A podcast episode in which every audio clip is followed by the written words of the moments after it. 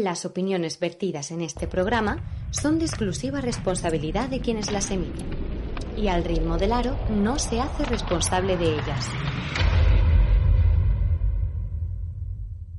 Aquí comienza Al ritmo del aro, tu programa exclusivo sobre baloncesto femenino para el mundo.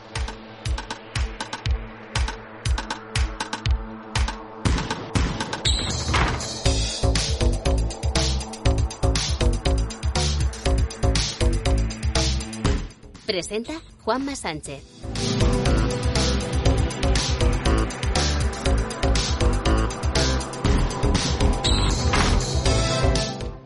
Hola, ¿qué tal? Muy buenas, bienvenidos, bienvenidas a una edición más de Al ritmo del aro, una de las últimas de la temporada que ya se está acabando, una grandísima temporada con el estreno de una competición, pero que a la vez son dos porque la Liga Femenina 2 bajaba un escalón. La semana pasada hablábamos del ascenso a Challenge. Hoy hablamos de un nuevo equipo en Liga Femenina Endesa, el Ozono Global Jairis, que en su casa, en el pabellón de Alcantarilla, se hizo con la, victoria en esa Final Four y es nuevo equipo de Liga Femenina Endesa. Enhorabuena, felicidades a toda la gente del club y a los aficionados que, que, nos escuchen. Una Final Four que, bueno, luego hablaremos con los compañeros, estuvo bastante entretenida por los resultados que he visto. No voy a engañar, no he podido ver absolutamente nada. Sé que queda mal, pero tengo que decirlo. Y una semana en la que hemos seguido viendo permutas, no permutas, subidas, bajadas, entradas, salidas y algún que otro mosqueo, como el que contaban de Laia Palau. Decía un periodista que a Laia Palau había que valorarla también por esos gestos. Y el gesto fue pegarle una patada a la puerta de la sala de prensa. Laia Palau se le puede valorar y se le puede medir por todos los éxitos deportivos. No, es que eso demuestra el hambre competitivo con 42 años. No, no, no, señores. La educación ante todo. Y de verdad, Laia Palau tiene un currículum increíble. No queramos sacarle todo eh, para engrandecer una figura que con esos actos no se engrandece. De verdad, periodistas que metéis ahora la nariz en el baloncesto femenino porque se está haciendo más, llamémosle, mainstream, no tenéis ni idea de quién es Laia Palau.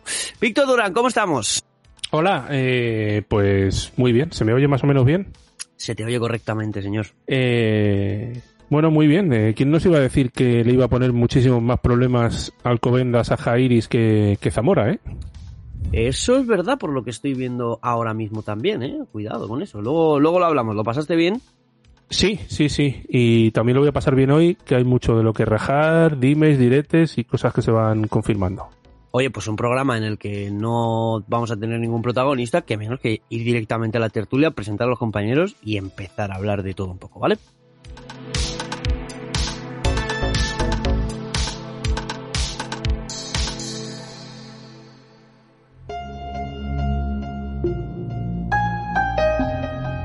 Al ritmo del aro es un proyecto que se financia gracias a las aportaciones de sus oyentes.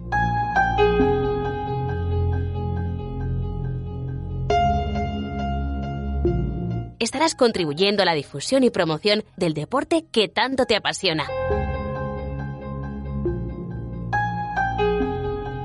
No lo pienses más y entra en alritmodelaro.com barra premium.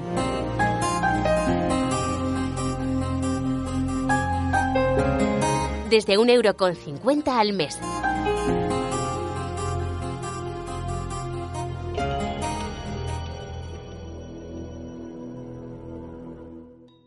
Mis aberronchos, la tertulia. Aberronchos y tertulia, oye. Está bien, está bien eso. Fran Cortés, ¿cómo estamos? Bienvenido. Pues muy bien y cargadito de aberronchos también. Bueno, bueno, bueno. Bien, bien. Arturo, ¿cómo estamos? Muy bien, muy bien. Un poco cansado de pasar un puente en la carretera, pero muy bien, muy bien. Estoy muy bien. Bueno, lo pasaste bien, supongo, ¿no? Sí, la verdad que Víctor es buen, buen anfitrión. yo, ahí te, yo ahí te puedo decir muchas cosas y no sé yo hasta qué punto, ¿eh? Que sí, que sí. Son muchos viajes, Arturo, son muchos viajes, hijo. Que te cuente por las cheese fries de, de Torre Pacheco. ¿Pero las cheese fries oficiales o las...? No, no, sucedáneas. Ah, mira. A ver, a ver, cuenta, cuenta. Estaba, estaba muy buena, estaba muy buena. La verdad es que hemos comido muy bien, ¿eh? Por ahí hemos comido muy bien. No, si con Víctor otra cosa no. Música no, no vas a aprender ni, ni escuchar porque es horrible la que pone, pero, pero comer ya te digo yo que si comes bien. Javi Gallardo, ¿cómo estamos? Muy buena. Pues aquí de vuelta a nuevo cambio de estudio ya en el habitual. he parado después de dos semanas por segundo día en mi casa, así que ya intentando volver a la normalidad. Bueno, pues eh, bueno, yo no sé si qué ha pasado aquí, que de repente se ha puesto todo en blanco, no sé, todo, cada día va peor. Bueno, eh, ¿por dónde empezamos, Víctor? Eh, ¿Quieres que vaya fuerte o empezamos más suave? Donde quieras. Alberto Ortego no continuará como entrenador de Movistar Estudiantes. Eh, ahora falta saber si va a ser director deportivo o va a salir totalmente del club. Creo que ha hecho buen trabajo, que ha dado estabilidad al club, pero no sé si es por lado estudiantil o por lado del propio Alberto. Hay que reconocer también que alguien muy allegado a él también ha salido del club, con lo cual, pues no sé, no sé si tiene que ver una cosa con la otra o apresando o aprovechando que el Pisuerga pasa por Valladolid, pues hasta luego, Mari Carmen. Así, el primero. Pues oye, eh, ¿qué os parece, chicos? Bueno, bueno, eh, bueno Jotejo Arturo. No, creo que a, nivel de entrenador es una pérdida bastante fuerte para, estudiantes. Otra cosa es si se mantiene en el club en otro cargo, eh, habría que ver, pero a nivel, a nivel de, entrenador creo que es uno de los mejores entrenadores de la liga y bueno, pues eh, creo que es una gran pérdida para estudiantes. Habría que saber, eh, bueno, no creo que lo lleguemos a saber nunca, con lo que decía Víctor, si al final es por un lado, por otro, o ha habido un una ruptura de, amistad. Sí, no, quería comentar que mañana ha convocado el club, ¿no? Una convocatoria de prensa a las 11 de la mañana en la que estará Alberto Ortego, estará también Pancho Hassen, que es el manager deportivo del club, y estará también el presidente del club, ¿no? Entonces, eh, dicen que van a, dar, hacer una valoración de la temporada y, y, van a dar las primeras noticias de la temporada 2022-2023, que imagino que los tiros pues pueden ir por ahí. Yo no sé, yo creo que igual sigue solamente, sigue como siendo secretario técnico como hasta ahora también eh, Alberto Ortego. Veremos. Pero. Primero en el ritmo. Pero podremos, o sea, podemos catalogar como la, la temporada de estudiantes como buena, ¿no? ha hecho un, papel decente en Europa, en la liga, ¿vale? La copa, sé lo que hay. No sé. O a lo mejor es que no. Se, le ha quedado grande, o no sé, no sé. Es, raro, ¿no? Porque no ha ido mal la temporada de estudiantes, creo. No, yo precisamente le pregunté en la última rueda de prensa por que hiciera un poco un balance de la temporada y el balance que hacía Alberto era bueno, ¿no? Hay que tener en cuenta que se, se han metido en playoffs eh, con cierta solvencia cuando han tenido durante varios meses, diría yo, eh, lesionada a una jugadora que estaba siendo la posiblemente con Nadia Fingal la mejor del equipo, ¿no? Como es como es Laura Quevedo, ¿no? Entonces, para mí tiene mucho mérito, sobre todo también cuando empezaron, creo que fue con un balance de 1-6, una cosa así, la temporada, ¿no? Por eso digo. De todas formas, este verano eh, creo que no estamos tan acostumbrados a ver eh, el volumen de movimientos en los banquillos que vamos a tener en Liga Femenina Andesa, ¿no? Hablo de los equipos que estaban eh, esta temporada pasada, ¿no? Ya veremos cuáles van a estar definitivamente en, la próxima, pero eh, yo diría que tengo confirmados o casi confirmados eh, cuatro o cinco y, los banquillos de Liga Femenina Endesa eh, habitualmente son bastante inmovilistas, ¿no? Así que veremos hacia dónde va a ir la cosa la temporada que viene. al final, si son proyectos que lo que buscan es un poco más de ambición, si es todo lo contrario, no sé, porque ya digo que creo que no estamos acostumbrados a ver tanto movimiento. Según tus fuentes, ¿Evaristo va a seguir? No lo sé, no es que yo sepa de algunos clubes no significa que sepa todos los entrenadores 100% para el año que viene. Bueno. Yo sé lo que ha dicho, lo que hay en prensa es, es lo que sé. ¿En Zaragoza continúa el proyecto o no? Ya que ya aprovecho, yo también lo pregunto. Zaragoza han anunciado que siguen Vega Jiménez, sí. Merri que del banquillo nada. me hace indicar que el entrenador que se las trajo de, de Ensino va a seguir también, ¿no? Entiendo. Y ha hecho una muy buena temporada, que ha dejado al equipo quinto de, de, de la Elefendesa. Bueno, bueno, por eso yo... Sería una sorpresa que no... Ya tirando, ¿eh? tirando por el bien de los amigos, no por, no por otra cosa. No, no es ningún secreto, no es ningún secreto. Así que por eso lo pregunto. Más temitas, Víctor. Eh, muy malas noticias para los equipos modestos de Liga Femenina Endesa. Eh, mm, ya damos por seguro que se van Promete y Ferrol. De hecho, Promete es la segunda semana que tenemos los teléfonos abiertos, incluso eh, contactamos para, para hacer entrevista y de momento eh, el teléfono no suena. Eh, muy malas noticias porque los que vienen, el Barça y Jairis, eh, no van a llegar con presupuestos de recién ascendidos. Siempre decimos que para Benvibre cada vez es más difícil, pero yo no sé cómo, cómo van a ser esto los próximos años. Porque Tenerife, que va a seguir, ya sabemos los presupuestos que maneja. Eh, Jairis se dice que ojo, cuidado.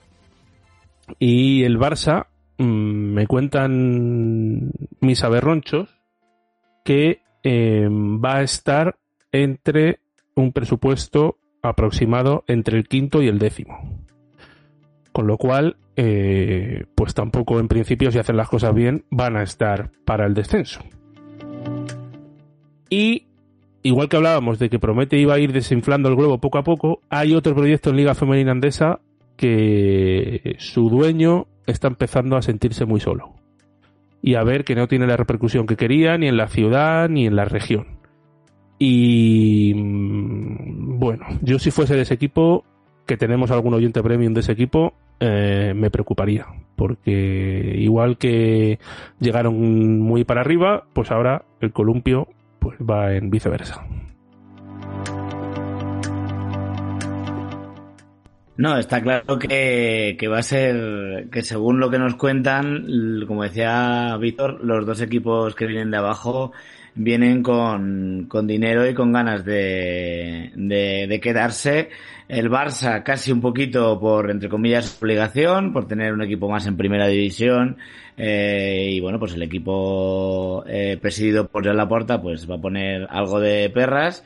Y bueno, eh, visto lo visto, cómo está la ciudad con Jairis, pues eh, he visto como mucho énfasis en que no quieren ser un club ascensor y creo que eh, se van a quedar bastante tiempo en Liga Femenina. ¿eh? Bueno, ahora los proyectos hay que hacerlos también y cuando uno asciende eh, suele llegar más tarde al mercado y eh, son muchas cosas, ¿no? También Leganés por dinero no era un recién ascendido al uso. También Clarinos este año por dinero no era equipo para estar en, la zona de abajo, ¿no? Al final el dinero es importante, pero luego hay que hacer las plantillas, hay que construir equipo y, ya veremos. Desde luego lo que sí que es importante para la salud del, baloncesto femenino nacional es que obviamente lleguen clubes que sean solventes económicamente y que eh, si las cosas se, hacen bien y todo sale como todo el mundo espera que, que salgan, eh, no sean, como decís, un, un, club ascensor, ¿no? Pero que bueno, que parece que muchas veces hablamos que, que por tener más dinero que nadie se, se, tiene ya algo y bueno, ¿cuántas temporadas lleva Benvibre salvándose, ¿sabes? O sea que, que bueno, yo por poner un poquito la nota discordante, que parece que vamos todos eh, en la misma dirección. Sí, no, totalmente de acuerdo con, Javi, ¿no? Eh, en Vibre creo que lleva 10 temporadas salvándose, ¿no? Y, al final, si hay, si hay muchos equipos que van teniendo eh, un presupuesto mayor, al final tienen que caer dos, ¿no? Y, y bueno, pues esto también es bueno, ¿no? Para, para la liga que, que parece que esa parte, digamos, entre el 4 y el 16 eh, se vaya igualando, ¿no? Y se vaya igualando hacia arriba, ¿no? Que vayan eh, los equipos aumentando sus presupuestos, ¿no?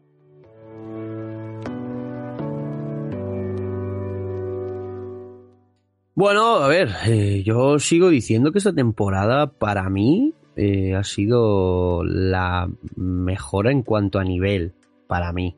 Ya te digo, tampoco he visto tanto baloncesto como en otras temporadas.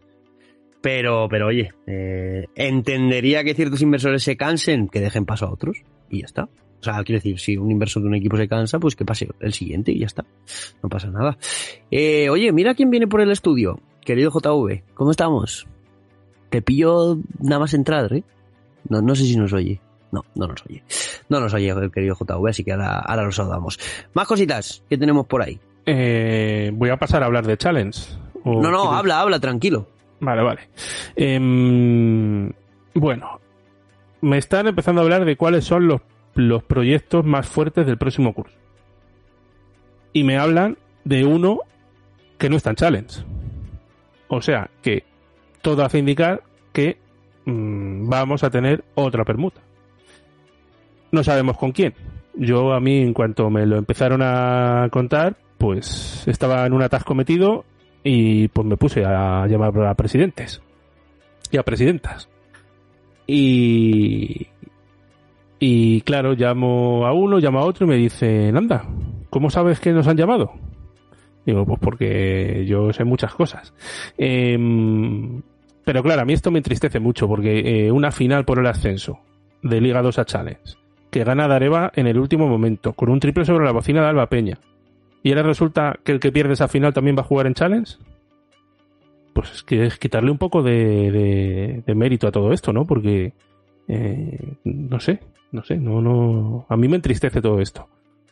Y hay equipos de Liga Challenge que se lo están pensando porque han visto que su proyecto mm, no, no tiene mucho sentido en Challenge, ¿no? Estamos hablando de proyectos de equipos que, que las jugadoras son amateur, que no cobran, que tienen que pedir días de vacaciones para las jornadas entre semana. Entonces, yo contaría ya con que uno de los que perdieron la final de Melilla va a jugar en Challenge.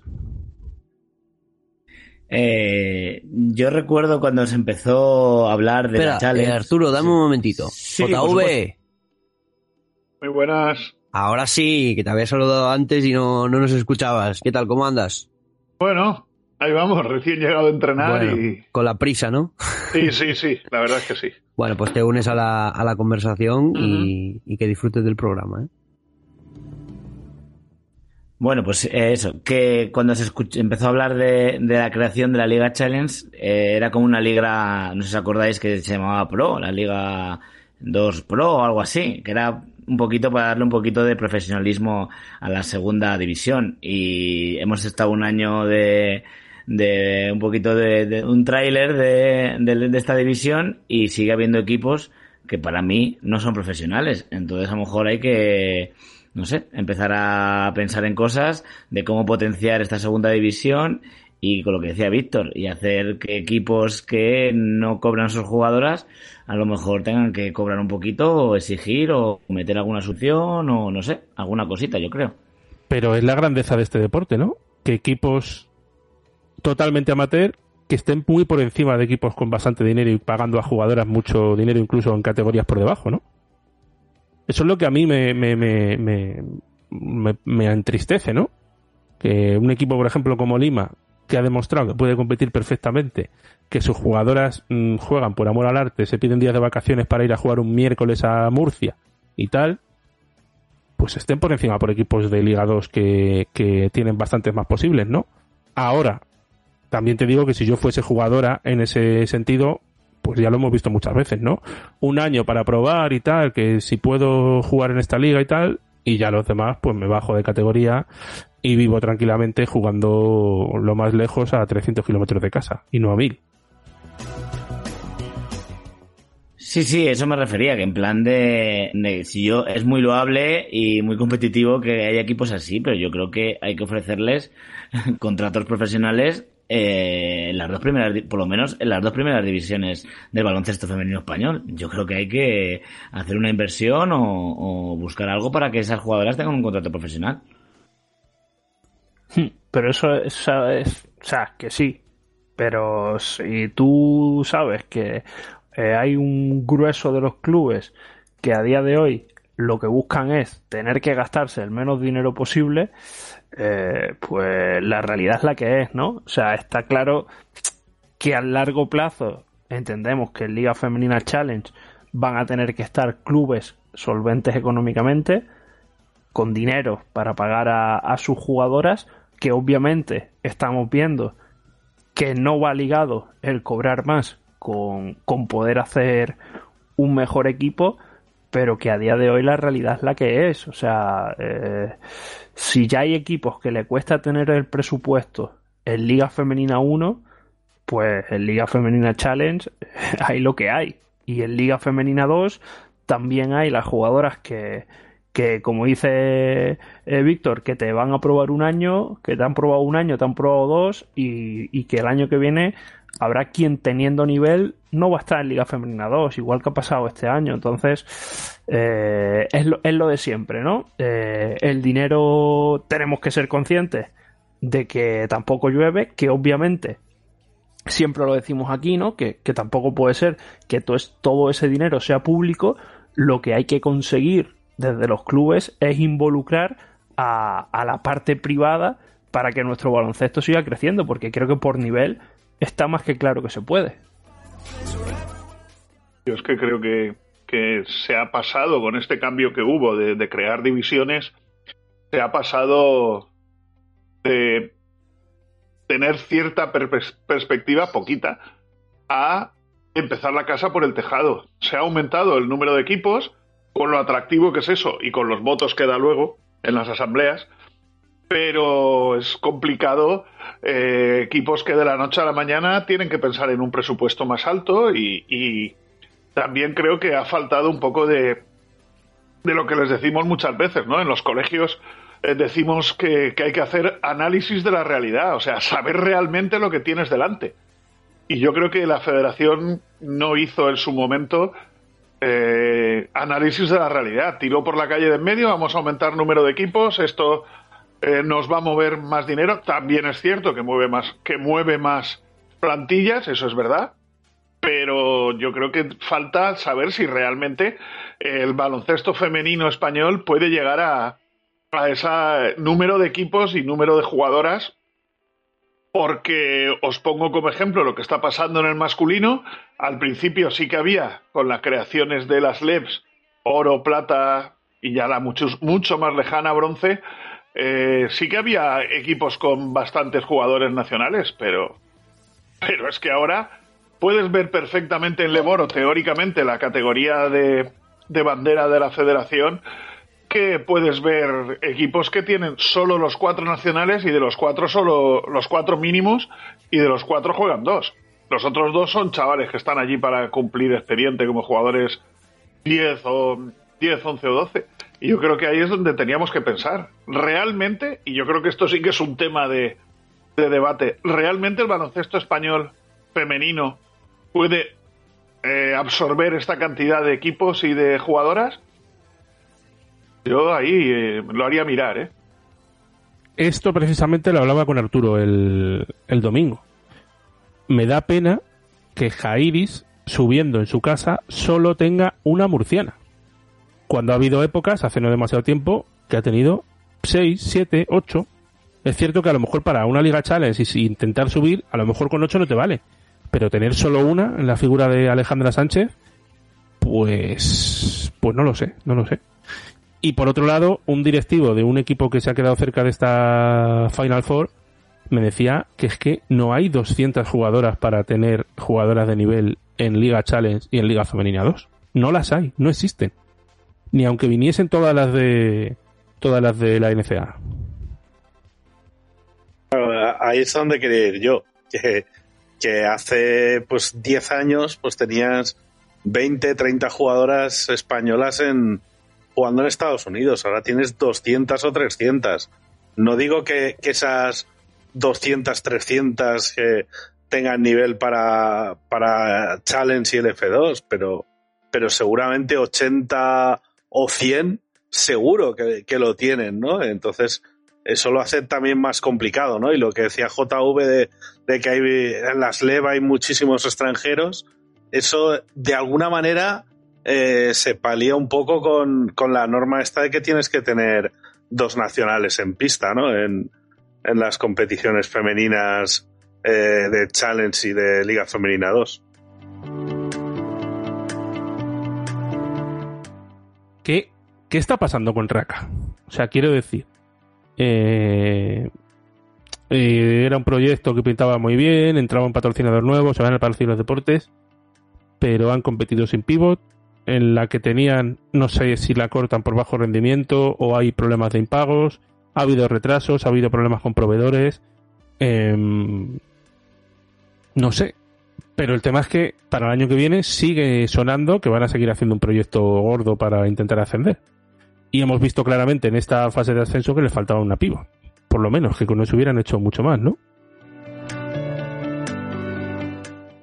Bueno, hasta donde yo sé, Shannon Coffee cuando se va no es por tema de impagos. Eh, Shannon Coffee lo que a mí me llegó es que no estaba del todo eh, contenta con lo que era eh, la liga y principalmente con lo que eran los árbitros de la liga. Esto no me ha llegado directamente del club, pero es lo que me llegó, ¿no? Por aportar así a lo que has comentado.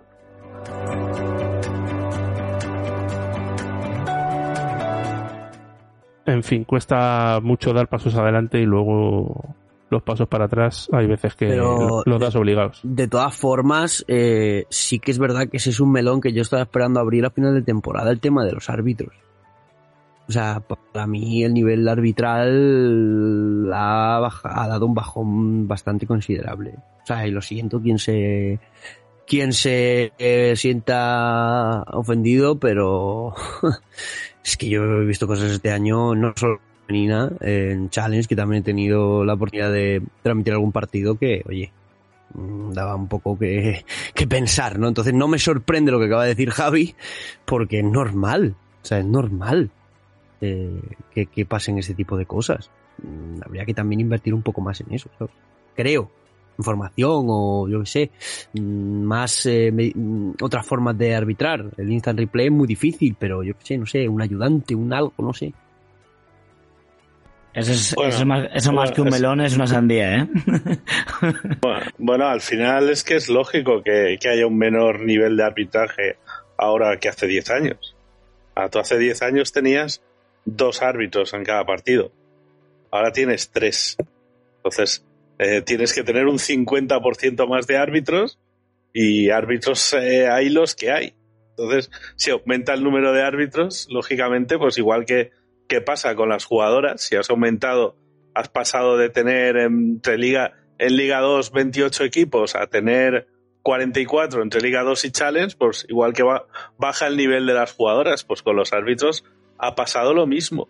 Eh, con, bueno, sí, tres, tres en, en LF, en LF y dos en Challenge y en, y en Liga Femina 2, pero bueno, estamos en lo mismo. Al final, en, el, el número de árbitros es el que es, entonces si pones más árbitros mejores en, en LF, eh, también estás bajando el nivel de, de los que están en Challenge y en Liga 2, ¿no? Pero sobre todo, pues en lo que es en LF Endesa, el nivel de los, del arbitraje tiene que bajar del nivel de los árbitros por narices, porque, porque son tres árbitros en lugar de dos.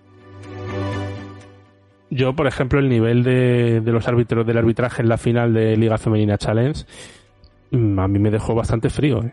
Yo vi unas decisiones ahí que no, que no, no sé, unos contactos que en la primera parte eran falta y luego en la segunda eh, mucho menos intensidad también lo eran. No, no sé. No sé cómo lo viste, Arturo. Que le pregunten a Jacinto por el, el nivel de arbitraje de, de, la árbitro, que ahora mismo no, no, no sé el nombre, pero sí me fijé que, por ejemplo, hay unos árbitros que sí les gusta ser protagonistas, sí les gusta hablar con los y que se, se focalice toda la atención en, en, en, ellos. Y sí me di cuenta que, por ejemplo, la árbitro de este, Laura Piñeiro. Pues Laura Piñeiro eh, en ningún momento se dirigió a ninguno de los dos entrenadores para explicar o para hablar de ninguna decisión que había tomado eh, ante los, los, entrenadores que le pedían eh, explicaciones o lo que es normalmente en un árbitro se, se, suele en un partido se suele hablar con el árbitro. Eh, en ningún momento se dirigió ni los miró a ninguno de los entrenadores ni a Lucas ni a, ni a Jacinto lo cual a mí me parece como un poco no sé me llamó bastante la atención la verdad JV, ¿tú ves recorrido de Jairis en Liga Femenina? No, ¿Crees, que puede haber, ¿Crees que puede haber proyecto ahí? Yo es que Jairis lo llevan intentando hace muchos años. Yo creo que tienen que tener un, un pozo de, de, de, de jugadoras eh, deseando estar ahí, pero sobre todo de directivos y gente de, la zona deseando estar ahí. Es, es, fíjate que Aquí hemos hablado muchas veces de, de UCAM Murcia, de, de, Cartagena como proyectos, y Jairi siempre estaba ahí, siempre estaba detrás, no parecía que iban a tirar para adelante, pero ahí están. Yo creo que es importante también que les apoye UCAM, que les apoye UCAM porque me parece que puede ser importante de cara a poder conseguir eh, según qué tipo de jugadoras, ¿no? Eh, yo creo que podría ser podría ser si consiguen el apoyo de UCAM y desde luego un buen sponsor. Eh, no es precisamente una. Sí que es una ciudad con buena. con buen. Buena economía, buena industria, pero no es precisamente Murcia donde brillen los sponsors. ¿Sabes? Quitando UCAM, no hay muchas empresas que hayan apoyado el deporte claramente en, la ciudad. Bueno, te diría que en la, en la provincia lo veo, veo complicado si no consiguen, por un lado, el apoyo de UCAM y por otro lado, un, un sponsor o un segundo sponsor. Porque para mantenerte en Liga Femenina 2, perdón, en Liga Femenina 1, pues eh, mantenerte con lo que tienes. Pero claro, tirar un año la temporada, tirar el presupuesto de un año es, es más difícil. Lo que sí que preveo es revolución, ¿eh? En la plantilla. Sí que preveo. Sí, sí, sí. Yo no creo que. Di, di, di. Sí, no, que hay que tener en cuenta, ¿no? Y cara a buscar apoyos también, que es la primera vez que, que el baloncesto murciano tiene un equipo femenino en la máxima categoría de, del baloncesto femenino, ¿no? Entonces eso, cara a vender a, a, a instituciones, eh, es algo también a tener en cuenta. A mí me dicen y me cuentan que, que van a ir bien. No sé si será Ozono Global, si será la región de Murcia, el patrocinio de la Costa Cálida, como pasa en el fútbol sala, pero a mí me dicen que el proyecto va, va para adelante. Otro tema es qué repercusión va a tener en Alcantarilla, porque eh, partidos de liga normal podría haber 100 personas, 200, y en esta fase, pues sí, había 1500. Sí, sí, está claro, estaba lleno. A ver eh, en el día a día, un miércoles a las 9 cuando se juega entre semana, contra un equipo de la zona baja, etcétera, ¿no? Pero a mí me parece muy buena noticia que el baloncesto femenino llegue a más zonas y llegue un poco al sur, ¿no? Porque parece que, que desde Conquero todo lo que sea de Madrid para abajo, mmm, Cáceres y se acabó, ¿no? Yo, Víctor, también creo que tienen que afrontar la reforma de, del pabellón, ¿eh? Y si pues se cumplen, yo no estoy si tan se de cumplen, acuerdo. pues yo he estado ahí. Si se cumplen los mínimos de Fue la federación, sí. Y, y, zona de prensa. Y... No, no, no, no es solo eso, ¿eh? Yo te digo que hay peores pabellones en Liga Femenina, ¿eh? No, no, es que ahí, fíjate la frase que te he dicho, si se cumple la normativa de la federación. O si se hace cumplir, mejor dicho. Por ejemplo, Arturo, ¿es mucho peor el Fausto Vincent que el Ángel Nieto? No, no, no, no.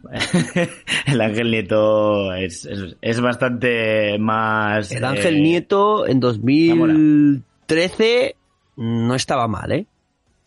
Bueno, yo creo que no le han metido mucha inversión en los últimos años. Y bueno, en el Fausto Vincent, por lo, que decís, a nivel de luz, eh, la verdad es que tendrán que pegarle un lavadito de cara. Y bueno, el parque, pues, pues evidentemente también, pero bueno, los hay, los hay también parecidos ¿eh? en, Liga Femenina.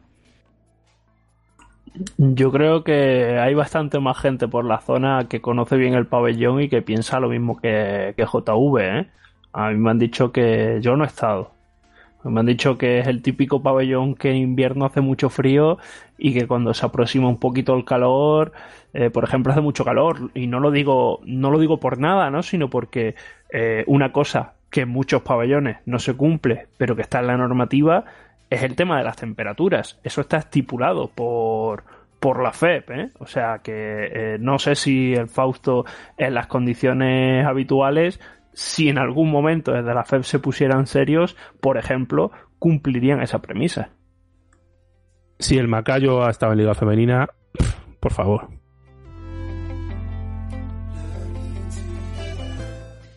Bueno, eh, el Macayo, un, pabellón curioso, ¿eh? curioso, está bien, está bien. Pero es que, me, perdona Juanma, es que me vais a volver a dar la razón. ¿Realmente tenemos en este país infraestructura para de clubes, de pabellones, que no hemos hecho este apunte antes, para afrontar una competición de verdad? Eh, repito, análisis de la realidad falta en el, en el baloncesto. Pues es que a lo mejor tenemos que hacer una liga femenina de seis equipos. Bueno, no, hombre, de seis no, pero... Sí, ¿Qué va a durar la competición? ¿Una semana? De, de 10, 12, sí. Es que igual, es que igual los tiros van por ahí. Habría que pensar de, lo que somos capaces y de lo que se. con un mínimo de dignidad, porque, como vosotros decís, es que vas a pabellones el, parque se levanta. Vas a pabellones con canastas colgadas del techo. Vas a. haz cumplir la normativa, por favor. Que no sea solo para sancionar a los clubes. Haz cumplirla. Haz cumplir la normativa. Eh, cuidado, ¿eh? Masculino, femenino, todo. Haz cumplir la normativa, Federación, por favor.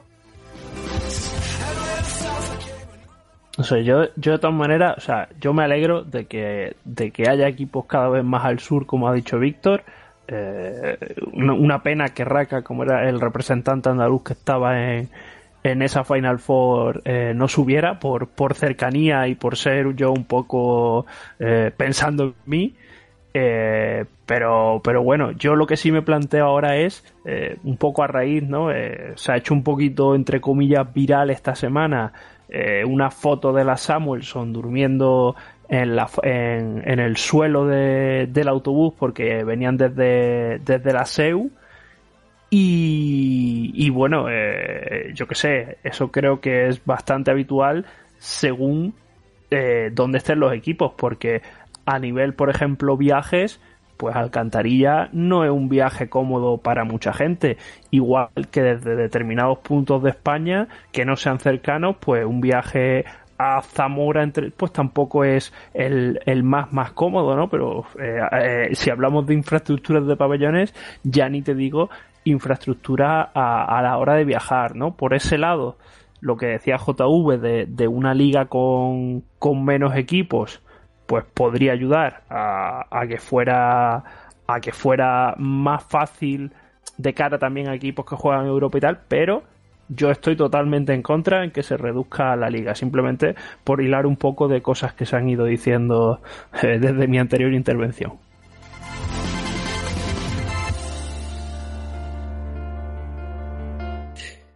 Bueno, eh, pues eh, Víctor, a ver, ¿ronchos o qué? ¿O tienes todavía eh, más? Todavía. Yo tengo alguno más, pero Fran, Fran. Fran, cuéntanos. Bueno, a ver, eh, eh, un equipo ¿no? que, va a jugar, bueno, en principio Eurocup el año que viene, ¿no? Se ha clasificado para ello. me cuentan que tiene fichada una, una jugadora interior, ¿no? De, un equipo que no, que no se ha clasificado para playoffs y también tiene fichada una jugadora exterior eh, de otro equipo que no se ha clasificado para playoffs, ¿no? Ambas eh, son jugadoras que llevan ya varias temporadas en España y que han jugado en varios equipos. Una de ellas es europea y la, la otra es estadounidense. Bueno, alguna la, conocéis bien por, por el centro de Madrid. Estoy perdidísimo, ¿eh? AC. ¿Eh, Fran? AC o no? Os doy alguna, alguna pista, ¿no? Vale, una, perfecto. una es extracomunitaria y la otra es una jugadora europea. Bueno, bueno, bueno. ¿Más? ¿Tenemos? Y de- del F Challenge me dicen que tres jugadoras de, de un equipo que, que ha jugado por el ascenso, la, que ha jugado la Final Four, se van las tres a un mismo equipo que no ha jugado la, la Final Four.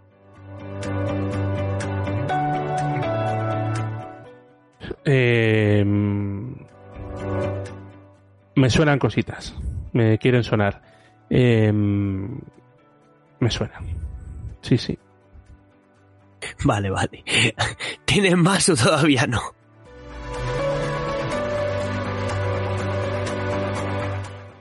¿Fran? No, no, no tengo más de Vale. momento. Bueno, tengo otro, pero bueno, esto es más un Mm, poco un rumor, ¿no? Me dicen que, bueno, en España hemos tenido a las hermanas Eldebrink, hemos tenido a las hermanas Samuelson. Me dicen que es muy posible que el año que viene tengamos eh, a otras dos hermanas. Veremos si juntas o, o en distintos equipos, pero, pero bueno, no me, no me saben decir en qué equipo podrían cuadrar. Eh, esa ya me suena un poco más. Em, yo tengo dos más, pero van a ser un poco turbios, no van a ser muy directos como la semana pasada. Em, me dicen que en Valencia va a haber revolución y que van a dar otro salto más. Ah, vale, te iba a decir a mejor o peor, no me asustes. Eso me dice. Por otro lado, también me dicen que em, en, en Liga Challenge, uno de los últimos patrocinadores que ha llegado va a meter todo el dinero necesario para que ese equipo ascienda a Liga Femenina Endesa. Uno de los últimos patrocinadores en llegar. Y también me dicen que dos de los equipos de la zona sur de Liga Femenina Challenge son los que más fuerte van a ir.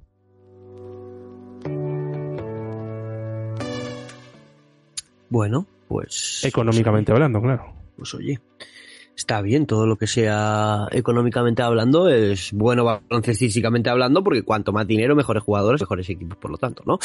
Eh, más cosas, o ya no tenemos más cosas. No sé, yo lo que veo que obviamente si ha salido Jairis, que era uno de los presupuestos gordos, eh, ¿qué te queda? O sea, ¿qué, qué te, qué- ¿quién se ha quedado? Pues habrá que ver si, si Recoleta Zamoras, si Recoleta Zamora, que creo que ha puesto, creo que me pareció ver un tuit, ¿no? Que, que Recoletas estaba para, para seguir con, con Zamarat, si van a tener un, un presupuesto similar, porque yo entiendo que al final será otro equipo, un equipo para estar de, de nuevo arriba. Eh, habrá que ver con qué presupuesto eh, hace Baxi Ferrol. Bueno, si sigue Baxi eh, la temporada que viene. Y yo creo que al final eh, los 3-4 equipos para estar arriba en Challenge por presupuesto, salvo que cambien las cosas y teniendo en cuenta que uno vendría de abajo, creo que todo el mundo pensamos más o menos en los mismos, ¿no? Pero bueno, al final es como lo de lo que hemos hablado de, de Liga Femenina Andesa. Mm, El dinero no te da tampoco el, el estar arriba del todo o, o no te da el ascenso, ¿no? Y sin hablar de esta última temporada, yo recuerdo, por ejemplo, la anterior, en Liga Femenina 2, pues CB Almería no era precisamente una plantilla barata. Y CB Almería no estuvo ni cerca de meterse en, en Challenge, ¿no? Entonces, veremos si, si el dinero lo, lo da todo o, o es todo. No sé, yo no. Al final, hemos visto tanto proyecto con dinero fracasar o, o no, o no cumplir objetivos que, que hay que cogerlo, creo, con mucho con pinzas. Y hay que saber qué va a pasar con Promete si es que sale en Challenge, qué tipo de proyecto va a hacer. Porque no creo que salga en Challenge y vaya a hacer un presupuesto de la leche para intentar subir, porque entonces no tendría mucho sentido, ¿no? pero bueno. Sí, no, pero al hilo de lo que dice Javi, ¿no? Es que al final, eh, si, si llegamos y en Challenge hay ocho presupuestos altos, por decirte alguna cosa, algo, ¿no? Que ocho o nueve presupuestos de equipos Superando para el medio que, millón que de quieran, euros. que quieran que quieran ascender, ¿no? Yo hablo de Challenge, eh, que quieran Sí, sí. ascender. Al final solo hay cuatro que juegan la fase y solo ascienden dos, ¿no? Entonces mm, podemos decir que hay cinco que que no están cumpliendo objetivos, ¿no? Y eso es es lo bonito también, ¿no? De que cada vez haya mejores proyectos. A lo mejor estoy yo equivocado, pero mis informaciones dicen que este año había más de un presupuesto superando los 400.000 euros en Liga Challenge. Ojo, cuidado, que es que ya nos estamos metiendo en cosas mayores, ¿eh? Eso es más dinero que algún presupuesto de, de primera división, ¿eh? Bueno, verdad, claro. También hay que creerse algunos presupuestos, ¿no? A mí me cuesta creer al, algún, alguno de los presupuestos que dicen en Liga 1, ¿no? Eh, no solo el, el de unas que visten de azul, sino pues alguno que viste de rojo, no, no acabo de creérmelo yo. Eso, te- eso iba a decir. Otro tema sería, que ya sí que lo abrimos en otro programa, la transparencia que hay de presupuestos o, no, que no sé por qué hay tanto oscurantismo en este tipo de cosas cuando es una cosa que se debería de saber. Yo no sé por qué hay tanto, tanto, tan poca transparencia.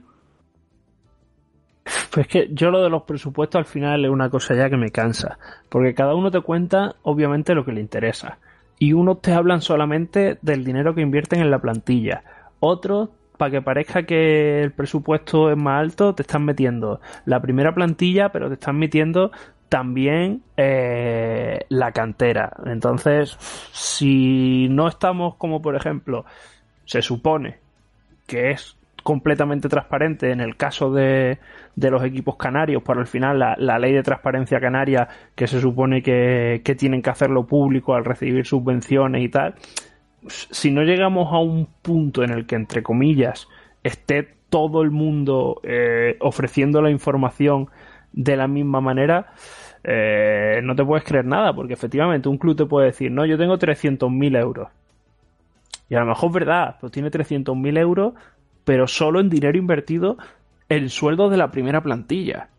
Y hay otro que te dice, no, yo tengo 500.000 euros. Y a lo mejor 500.000 euros resulta que la primera plantilla, eh, los viajes, la cantera. Entonces, ese que te está diciendo 500.000 euros de presupuesto realmente tiene invertido menos en, en, el, en el equipo senior del que te dice 300.000, ¿no? Entonces, al final lo de los presupuestos es una cosa, no sé, a mí ya me, me cansa un poco.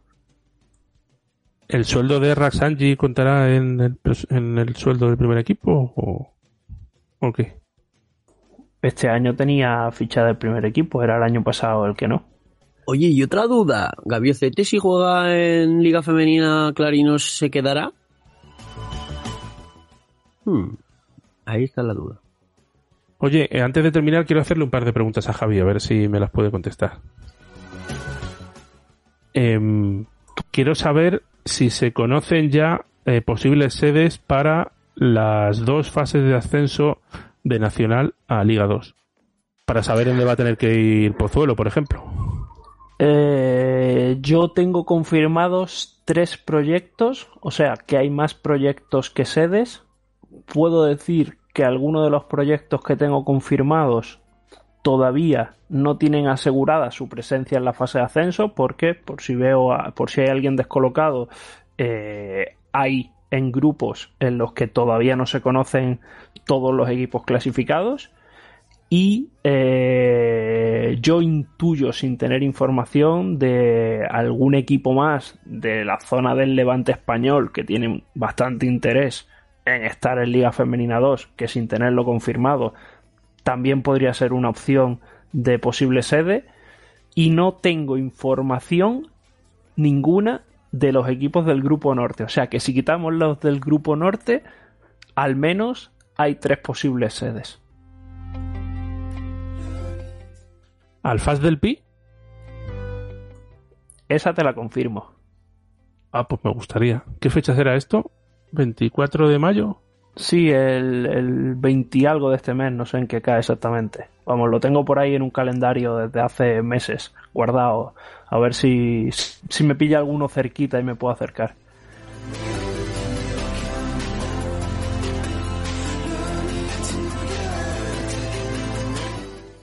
Pues. ¿No hay más preguntas, señoría? No, Eh, sí, sepa, ¿no? tengo, tengo un par, pero no. Que si te, han renovado, te van a renovar el contrato, no lo sabes. Yo sí lo Eh, sé.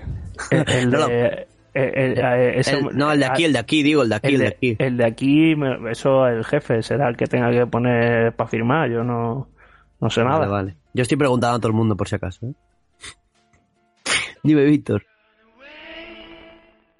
No, no, que yo no tengo más preguntas. Tengo más preguntas, pero ahora mismo se me van, así que. Oye, eh, os voy a pasar un top 10 de jugadas, de jugadas de la Liga Femenina VIPS de este año.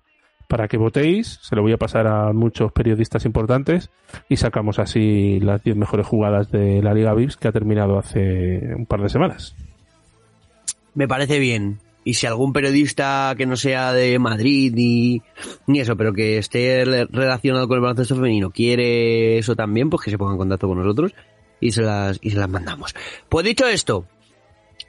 Ah, vale, Fran, dime, dime. Dime, dime, que iba yo a despedir, ¿eh? Si no lo dejas a decir, nos No, quedamos así, ¿eh? eh, Dime, dime.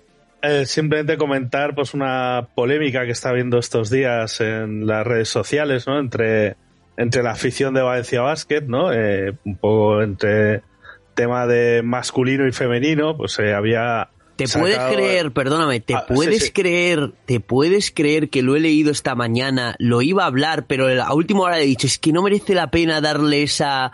A, los randoms no merece la pena darle esa importancia, fíjate. No, simplemente comentar, ¿no? Que habían eh, sacado Valencia Basket, iba a hacer un tifo y, y una presentación especial mañana en el partido que juega el masculino contra, contra la Virtus de Bolonia y enseguida habían saltado los del femenino, que los del femenino querían lo mismo, que es igualdad, que si tal, pero bueno, ¿estamos locos? Estamos hablando de... Estamos acusando a Valencia Basket de, de no tratar igual al equipo masculino y el femenino. El, el único viaje que se ha realizado esta temporada para aficionados fue el de Girona de hace, de hace tres o cuatro días.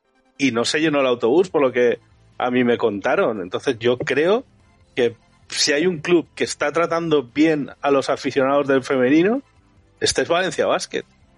Ah, Yo creo que nadie se puede quejar y bueno, entiendo que es mucho más fácil hacer un tifo en un partido en el que van a haber 7.000 personas y que se juega a las ocho y media de la tarde que en otro que se juega a las 7 de la tarde por temas de teledeporte y que con ese horario terrible veremos a ver cuánta gente hay en el, en el Valencia Girona, ¿no?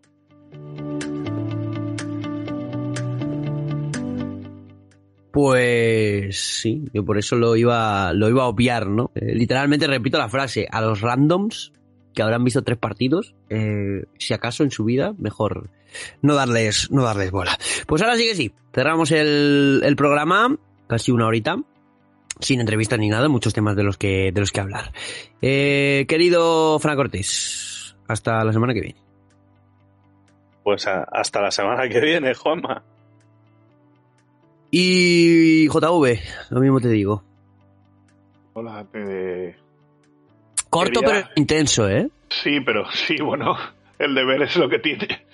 Había que entrenar. Pero no nos hemos dejado, perdona, un tema, al menos un recuerdo para el entrenador de, de Loyola que ha fallecido durante el campeonato estando al frente del equipo. Yo desde aquí, No, no lo hemos dejado. Lo Alex tenía Aurre, previsto que para... me apuntan, Lo tenía previsto yo para la despedida, Sí, pero pues sí, quiero- está bien. ya que soy el entrenador Por del grupo, quiero mandar desde aquí un, un fuerte abrazo a toda la familia de Loyola, de la que en cierta forma me siento parte porque son del mismo gremio que yo y, y no me refiero por entrenador. Pero desde aquí mandarles un fuerte abrazo y decirles que, que todo el baloncesto estamos con ellos. Pues sí, señor, pues sí, señor. Eh, Arturo, muchas gracias. Hasta la semana que viene. Venga, hasta la semana que viene, chao. Y Javi Gallardo, lo mismo te digo, hasta la semana que viene y que no trabajes mucho. ¿eh? Bueno, yo creo que ahora ya me toca un mesecito de trabajar menos, así que intentaremos, si me dejan, a ver si un poquito de nacional, lo que hemos estado hablando, terminar de enterarme y, de contar cositas y aunque sea para los premios, bueno, ya, ya veremos, a ver si eso, si descanso una semanita y, me pongo ya otra vez, que nos escuchamos por aquí. Venga, pues eso es. Víctor, me cambias de em, música y ¿qué? Programa de WNBA en el horno con Andrea Cueva y Arturito. Qué grande es Andrea Cueva, de verdad, o sea, qué gran descubrimiento, en serio, ¿eh? Os lo digo, os lo digo totalmente, ¿eh? Qué gran descubrimiento es Andrea Cueva. Faltan los flecos. Madre mía. Pues eso, cámbiame de musiquita. ¿eh? Estoy un poco celoso, ¿eh? Cámbiame, cámbiame de musiquita. Arturo, a ti te he visto en persona, ¿eh? Cuidado. Cuidado, ¿eh? Y Andrea, y Andrea Cueva también el año pasado sí, pero... de Leganés. Ah, bueno, es verdad. Uh, es verdad. Bueno, en fin, mi cabeza no da para más, chicos. Lo siento, ya no sé ni a quién conozco ni a quién no. Pero yo hablo de descubrimiento radiofónico. Lo de Arturo ya lo sabía yo porque ya le había leído en Twitter. Andrea no la había escuchado hablar eh, en ningún programa ni nada de eso. Víctor, ahora sí, por cámbiame la musiquita y despedimos el programa.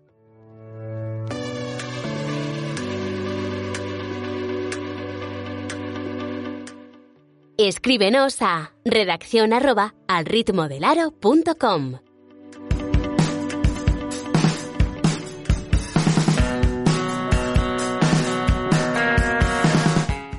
Síguenos en Twitter en arroba al ritmo del aro. Mm, es verdad.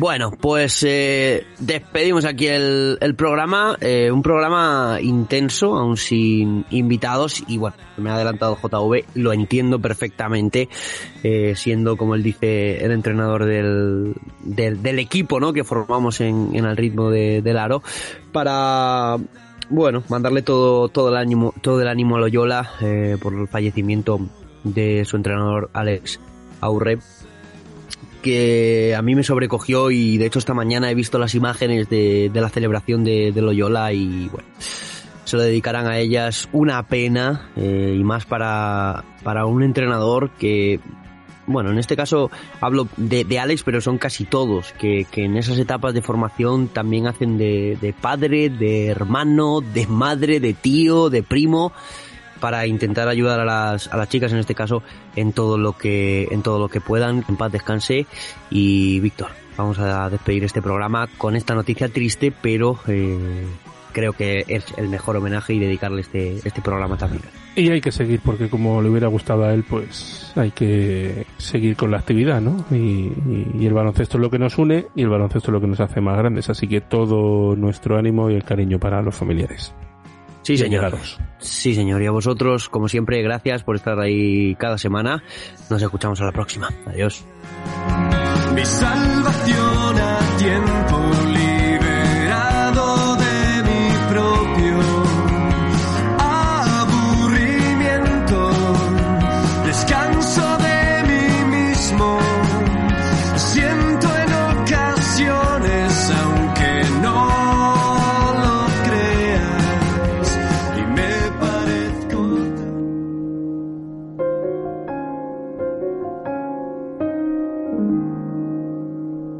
La vida puede ser maravillosa